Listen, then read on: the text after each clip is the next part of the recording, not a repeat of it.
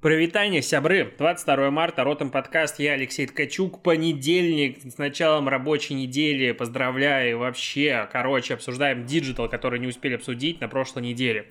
А, есть одна традиция под названием, короче, ты ее, скорее всего, редко слышишь, но когда я начинаю писать подкаст, моя собака в этот же момент срочно хочет начать играть с мячиком, еще какой-нибудь другой шумной фигней, и прямо сейчас она стоит возле а, моей жены и ноет, чтобы с ней играли. И вот на фоне, возможно, собака будет слышна, но поделать с этим ничего не могу, потому что собаку я люблю, и подкаст записывать надо. А, короче, обсуждаем digital в разных его проявлениях. Uber начнет платить зарплату 70 тысячам британских водителей после решения суда. В чем контекст? А, эти платформы, которые в один момент очень сильно активно развивались и набирали аудиторию, такие как Uber, а, ну и все остальные, Uber-подобная экономика, когда компания вроде бы как а, создает просто доступ к создает marketplace, вот по сути. Ну, то есть Uber — это marketplace водителей такси. А какой-нибудь Airbnb — это marketplace аренды жилья частного. А Booking — это marketplace господи, отелей. И вот это вот все компании, про которые много писали книг, они поступили очень хитро, не имея никаких, по сути, собственных э, офлайновых ресурсов, они ими торговали и на этом очень хорошо зарабатывали. И зарабатывали единственные из всей этой когорты бизнеса. Но э, правительство на это какое-то время закрывало глаза, потом профсоюзы, которые в многих странах по-прежнему сильные, а не как у нас, которым всем на них насрать и не только деньги собирают. Так вот, э, начали бороться за свои права. И в Калифорнии там уже закон принят, что, насколько я помню, все-таки водители признаются сотрудниками и получают какие-то выплаты фиксированные, и у них есть больничные отпуска. И вот теперь, 5 а, лет длились судебные тяжбы, Uber согласился считать а, всех своих водителей партнерами, а, точнее рабочими. Причем рабочий это не наемный сотрудник, но это получается что-то промежуточное. То есть рабочий не вот full тайм у тебя работает, а он имеет право на соцгарантии и какую-то минимальную оплату труда, но как это будет все фактически реализовано, пока непонятно. При этом остальные компании пока не поддержали, потому что, ну, кроме Uber есть там всякие геты и прочие компании, и Uber как бы говорит, давайте мы будем вот первыми, вы остальные присоединитесь. В этом э, что интересно, что, опять же, вспомни все новости про Яндекс, City Mobile, не знаю, Delivery Club и остальное. Когда начинается какая-то инфа про курьеров, про водителей такси, э, это не мы это наши партнеры. И как бы об этом говорит Uber, об этом говорит Яндекс, об этом говорят все компании, которые как бы позволяют на себя работать, но при этом не нанимая к себе людей. И вот эта практика когда-то она закончится, я практически в этом уверен. Ну, то есть начнут их регулировать, и а, чтобы развивать сервис доставки, тебе придется нанимать людей к себе. То есть ты не сможешь через какие-то прокладочные компании нанимать людей, которые будут работать на тебя и все остальное. А почему так? Потому что все-таки социальные гарантии. Потому что, ну вот по сути, курьеры — это люди, которые работают условно как фрилансеры. То есть у них full тайм работа, они не могут игнорировать там а, количество дней, которые они как бы не хотят работать. Ну, точнее, там, по-моему, просрочь... Э, ты можешь подряд не работать три дня, а потом уже идут какие-то штрафные санкции, ну, судя по всем обзорам, которые я смотрел. И то есть ты вроде бы как и не работаешь, в штате, но при этом как бы работаешь. То есть все э, плюсы от работы в штате ты не получаешь, это соцгарантии, э, страховые выплаты, отпуска и так далее, но при этом все обязанности ты получаешь, то есть гибкий рабочий день и все остальное очень утрированы. И как бы пока компаниям позволяют так работать, потому что законодательство не раздуплилось, но я уверен, что дальше все-таки раздуплятся, поймут, что это такое, и начнется вот эта борьба э, лоббистов, назовем это так, а, компаний с теми, кто хочет все дело зарегулировать. Ну, наверное, все-таки, глядя на то, как курьеры впахиваются, им нужны соцгарантии, потому что вот если он заболел, то что дальше? Ну, ты типа не работаешь.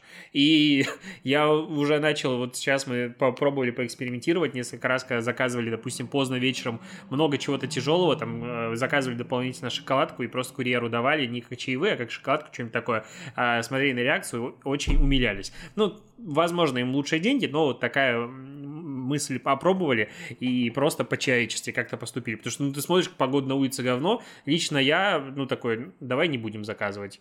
И Саша у меня тоже э, жалеет очень сильно ребят, которые вот как бы вынуждены ходить по такой ужасной погоде. А в Питере она, блин, говнище. Вот просто я жду, когда все-таки зима закончится. Мне, блин, фундамент копать надо. Ну вот, как бы прошлая зима, снег мы видели, не знаю, два раза за всю зиму, и я всю зиму мог бегать, и вообще в эта зима, когда мне надо строить дом, снега везде по колено, ни хрена не тает, нифига ни потепление не приходит, просто как назло. Ладно, я отвлекся.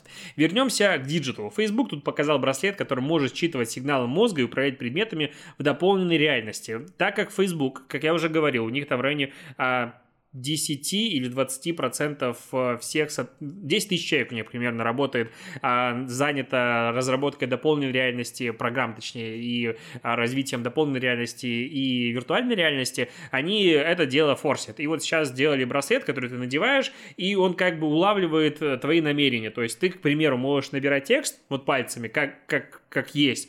И браслет будет понимать, куда ты тыкаешь. Ну, то есть э, не а, трекинг э, положения пальцев должна быть какие-то сложные системы, а считывание на уровне вот э, запястья. А так как мозг передает понятные сигналы, э, система каким-то образом это считывает, и типа появляется возможность в дополненной в виртуальной реальности тебе делать виртуальную клавиатуру, по которой ты можешь виртуально бить пальцами и типа набирать текст. Это, конечно, прикольная штука, но попробуй понабирать текст вот именно э, десятипалом набором на какого-нибудь э, тачскрине. Ну, это жопа. Ну, то есть ты не чувствуешь э, отдачи, и набирать текст, ну, очень-очень странно странно, мягко говоря. И это, кстати, одна из причин, почему я, не, я ненавижу просто все эти цифровые экраны и тачскрины в новых автомобилях, куда пихают их везде, типа, вот мы такие продвинутые, я не понимаю, ну, то есть, если я еду в машине, я хочу на ощупь находить кнопки и нажимать их, почему я должен, у меня, почему должен быть огромный экран, чтобы я, типа, отвлекался? Да, когда будет беспроводная, точнее, автомобили будут сами ездить, окей, пускай у меня будет везде тачскрины, но сейчас-то машина ездит не сама, мне надо, надо смотреть, куда я нажимаю, ну, то есть, на ощупь я могу кнопку натыкать, нащупать, а так-то мне надо отвлекаться, короче, это странная история. А, так, с э, кейсом из России. Марка одежды 12 Stories выпустила первый в России саундтрек для онлайн-шоппинга. Доступен в Spotify и Яндекс Музыки, и это реально прикольная штука. Ну, ну, в целом, было ли у тебя такое? У меня точно было. Это идешь по торговому центру, классную музыку слышишь в магазине, давай зайду. У меня такое было неоднократно. Я люблю заходить туда, где классная музыка, и уходить, когда она мне не нравится. Есть такая тема. А, и для онлайн-шоппинга как бы этого, по сути, ничего нет. На Западе уже несколько подобных кейсов есть. Там у H&M был одним из первых. А подобный кейс есть у моего любимого Томми Хильфигера. А у Мака, у Adidas, у других есть свои плейлисты, которые можно просто слушать и типа для онлайн-шоппинга. И вот такой же появилось в России. Ну, что сказать. А, я смотрю, как в принципе, популярным становится создание каких-то плейлистов, то есть э, кейсы такие появляются в среднем раз в две недели с какими-то интересными идеями, а такие как, допустим, сколько там варить надо макароны до альдента, типа 7 минут. Я, честно, я не понимаю этой фишки, люблю Барилу, допустим, и там постоянно написано, типа, варить такое-то количество времени. Ты делаешь кипяток, ты закидываешь туда эти макароны, спагетти, варишь 7 минут, и их есть невозможно. Варишь еще 7 минут, становится хорошо. Может, я какие-то неправильные покупаю макароны, или я что-то неправильно варю, но у меня такая тема всегда есть. А, вернемся к Apple. Apple борется с продажами контрафакта в соцсетях. Об этом пишет Адиндекс. В чем контекст? А, так как Apple — это компания, которую, точнее, их продукты достаточно желанны очень сильно, понятное дело, на них них делают безумное количество подделок. И эти подделки продают в сети. Очевидно, в социальных сетях. И вот Apple собирает большую какую-то команду экспертов, которые должны решить проблему контрафакта в соцсетях, в частности, в Instagram. И Бизнес Insider пишет о том, что Apple недовольны тем, как Apple, точнее, как Instagram и другие платформы а, борются с контрафактом, типа там обороты большие, и вообще вы, ну, нам тут а, портите бренд, и мы сейчас сами порешаем, как это победить.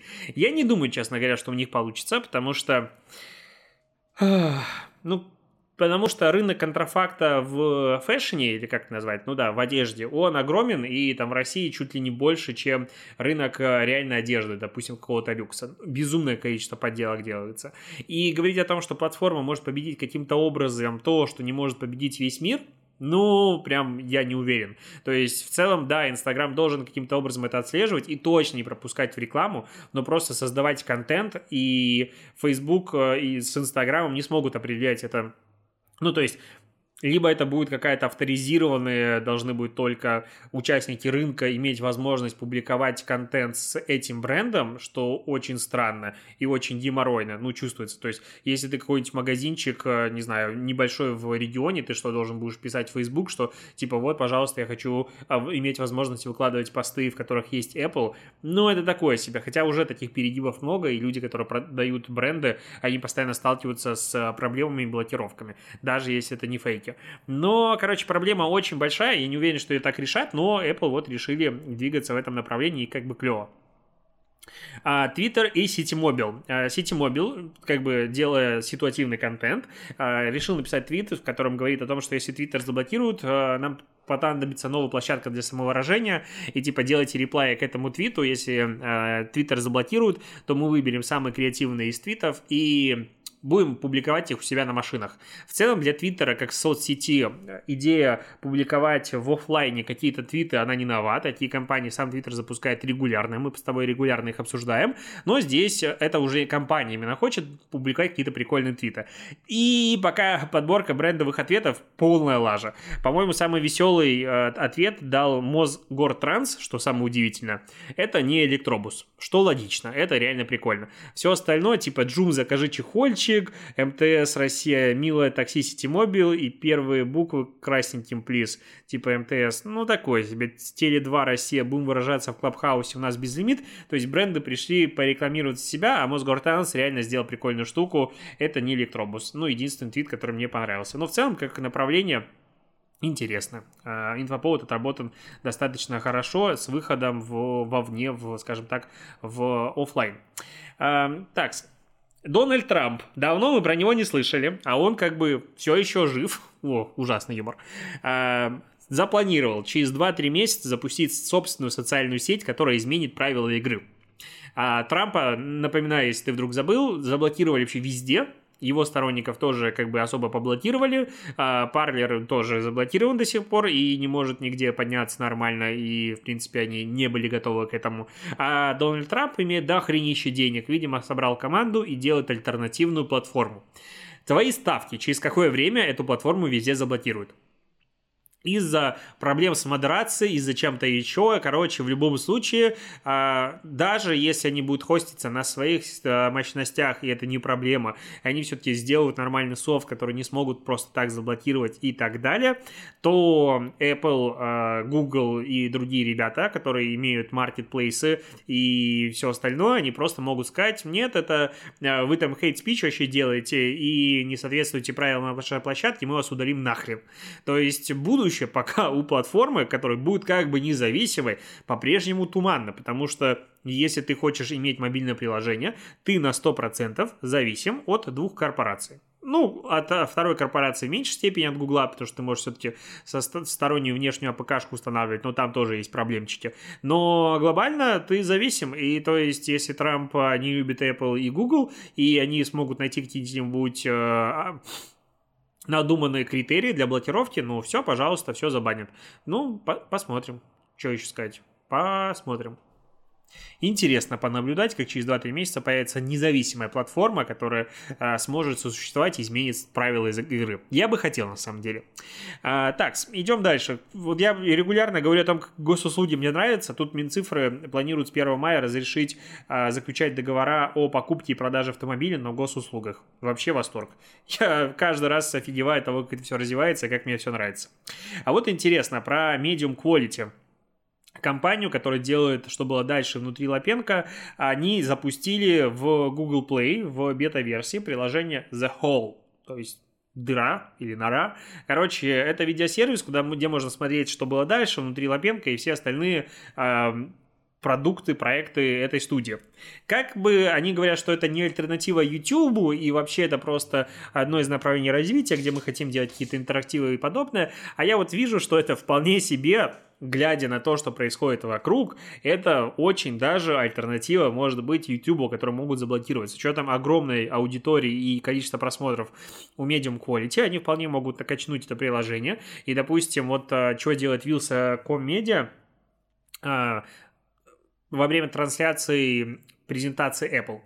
Так как их рестримить нельзя, и то есть сейчас на YouTube все рестримы трансляции с комментариями самих спикеров, они удаляются попросту. А они, получается, в, у себя в приложении делают реальный рестрим, а в, как бы, в YouTube версии, в YouTube версии они не показывают картинку, просто обсуждают тот же Вилса, что вообще происходит. И таким образом приложение обретает смысл, туда качается. Плюс туда подкасты загружаются, все остальное. То есть в целом появляется какая-то допол- дополнительная ценность у этих приложений, потому что классическая история, что «А давайте мы сделаем приложение для вас. Мне такое пишут постоянно, я говорю, а зачем? Ну, типа, ваш сайт можно будет смотреть с приложения. Я, честно, не понимаю, нахрена, если есть сайт. Ну, то есть, вот если есть сайт, зачем то же самое открывать в приложении? Мне непонятно. А тут есть какой-то реальный смысл. К новостям подписок. Coca-Cola в Японии предложит подписку на напитки из автоматов из-за падения спроса в пандемию. Ну, так как в Японии можно купить вообще все, что угодно в автомате, и это как бы клево, и я прям им завидую, потому что я обожаю автоматы. А, но люди все меньше и меньше там покупают, потому что еще и пандемия, народ не выходит из э, домов. А, подписку запустили, и сейчас на полной мере заработала. 1822 рубля стоит в месяц и можно будет брать один напиток в день из более чем 340 тысяч торговых автоматов, в которых э, стоит Coca-Cola, ну и напитки, которые выпускаются этой компанией, так как, ну, не только кола выпускает, а кола. Вот. А, я посчитал, это 60 рублей в день ну, то есть за 60 рублей напиток, получается, ты будешь покупать, и то не факт, что ты каждый напиток сможешь взять, а, если, допустим, там, в выходной ты никуда не выходишь, я не понимаю, сгорают они или нет, но, а, что интересно, что а, приложение Coke One, он, точнее, в котором можно купить как раз-таки подписку, с начала января 2021 года скачали 25 миллионов раз. Интересно, сколько все-таки людей воспользовалось этой подпиской, но это один из примеров, когда есть офлайновый бизнес, запускающий подписку, в нем есть смысл. Ну, то есть, если ты реально постоянно ходишь и постоянно покупаешь в автоматах, а там это делают, как я понимаю, все, и, допустим, по подписке будет дешевле, мне просто странно покупать баночку напитка за 60 рублей, ну, как бы у нас сильно дешевле это стоит, и, но в любом случае, допустим, для Японии это актуально, то это прикольная штука, которая, ну, реально развивает э, отрасль. Поговорим про Телеграм. Телеграм тут уже запустил голосовые чаты в Телеграм-каналах мы уже протестировали, даже сегодня записали первый подкаст в таком формате. А, короче, Clubhouse, они не скопировали интерфейс Клабхауса, к сожалению, потому что мне текущий интерфейс э, прям сильно не нравится. В нем есть много проблем, и одна из главных проблем, что ты не видишь э, людей, которые подняли руку. Плюс очень тяжело людей, которые подняли руку, ты добавил спикеров, потом выпускать обратно. То есть нельзя, допустим, поднять человека, чтобы он задал вопрос, и потом его пустил. Ты его удаляешь из этого а, вообще общения. Ну, короче, странная получается тема. А я думаю, допилят, потому что это типа такая условная бета. Мы потестили. Э, сначала у Семена из русского маркетинга мы это сделали. Сегодня я запускал такую комнату минут на 40, и потом мы решили собраться, и там несколько авторов телеграм-каналов обсудили, в принципе, будущее этого аудио-интернета и аудиокомнат. А в пике у нас было человек 400 плюс, в районе 400 чуть больше 400 человек, обсуждали, конечно же, а, всегда страдает динамика, есть очень много людей, и надо это дело модерировать и управлять, это классика, но в целом пока интересный формат, назовем это так, потому что, э, во-первых, можно слушать с компа, и сразу же у всех, и у Android, и у Apple девайсов. Э, можно подключать профессиональный микрофон, вот как у меня, допустим.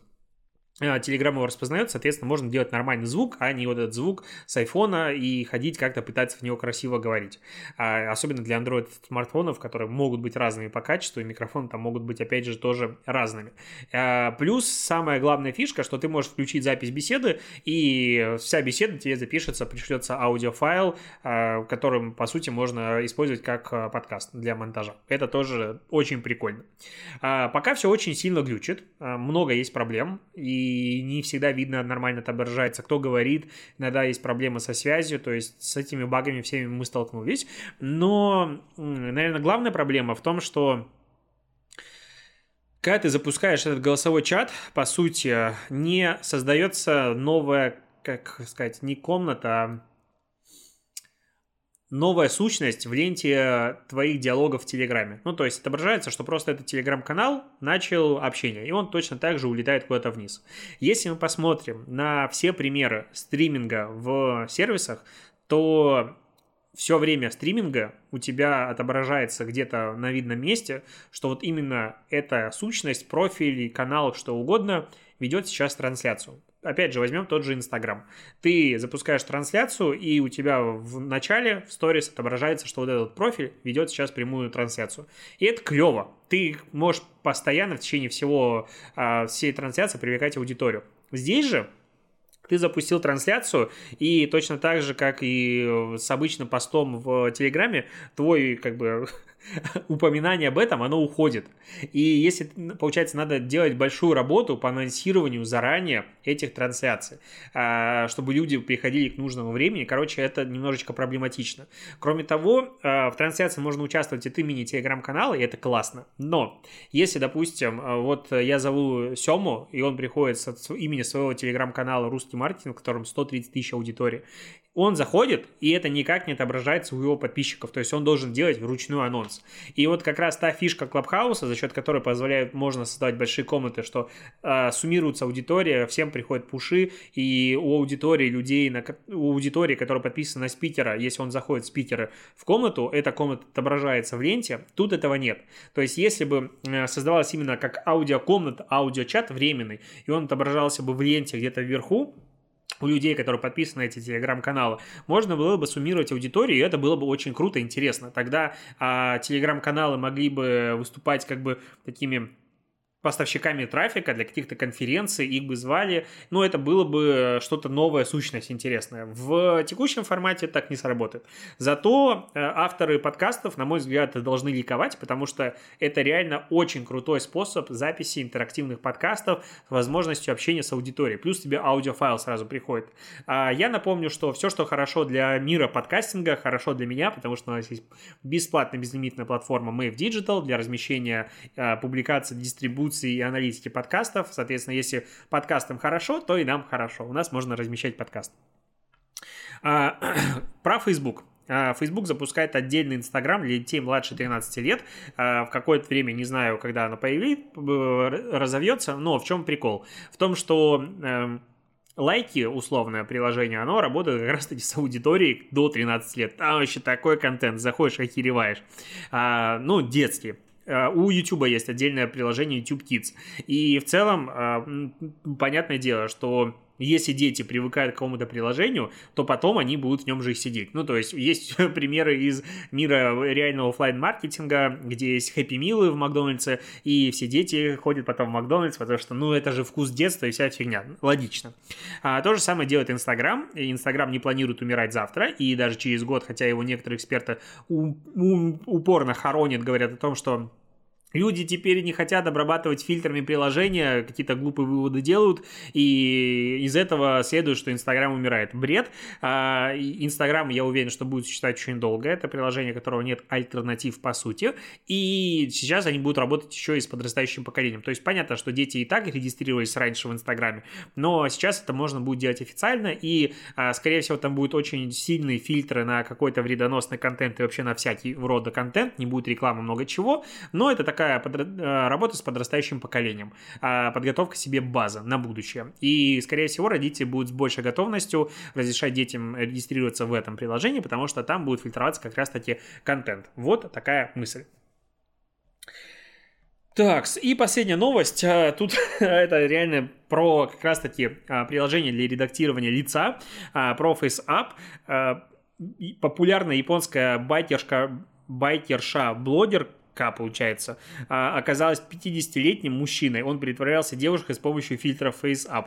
Короче, чувак, э, японец с длинными волосами, байкер, сказал, что он создал инстапрофиль, которым хотел а, рассказывать а, про свою любовь к мотоциклам. И рассказывал про нее, но решил, что на байкера стра- старого и страшного людям будет смотреть неинтересно, поэтому он обрабатывал себе лицо и делал себя молоденькую девушку. И когда ты смотришь на фотографию, типа вот как он есть и вот как у него обработано лицо, ну прям не верится, что это один и тот же человек, если честно. А, а это даже было не в Инстаграме, а в Твиттере но его спалили, где-то там было отражение в каком-то зеркале а, его настоящего лица, и он спалился, и люди типа узнали. Съездили журналисты, все проверили, но он, а, да, выложил одну фотографию реальное лицо, а дальше начал публиковать все-таки, опять же, дальше себя как девушку, потому что считает, что людям не будет интересно смотреть на него как на вот такого ну, реального человека. И это как раз говорит не то, что про сексизм, но да, он в какой-то мере же получается сексизм не с его стороны, со стороны интернета. то есть главное правило стриминга, не поймите меня опять же неправильно, стереотипно, но э, смазливое красивое личико и э, декольте – котором что-то есть. И ты намного популярнее, чем любой парень-стример, который может быть талантливым и все остальное.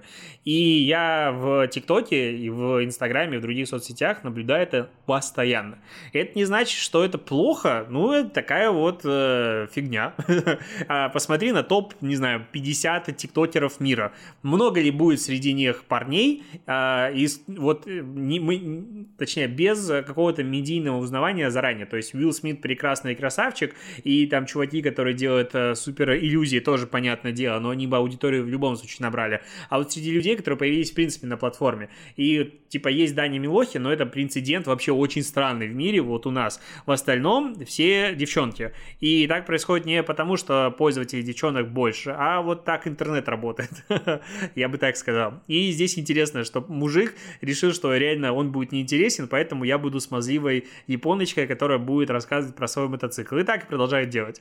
А, это говорит о том, что как говорится, it's a, it's a trap, и в интернете доверять своим глазам уже нельзя, и даже видосам тоже нельзя, есть прецеденты. Не знаю, кому можно доверять, но в интернете уже любая фотография может быть фальшивкой, потому что ты смотришь на обработку фотографий, и в целом у тебя, ну, нет диссонанса, что это нереальное лицо. То есть я вот смотрю, я понимаю, что это там мужик, но я не верю. Ну, то есть так все хорошо сделано, это просто приложение для обработки. То есть это не фотошоп, не профессиональные люди, которые сидят за этим. Просто дичь. Просто дичь, надо попробовать тоже сделать какой-нибудь аккаунт SMM-щицы маркетологини и угорать там. Шучу, не буду делать такого. На этом точно буду заканчивать, пойду готовить лазанью. Тебе хорошего рабочего дня, недели и пиши комментарии, отзывы в Apple подкастах. Спасибо, что дослушиваешь. Пока.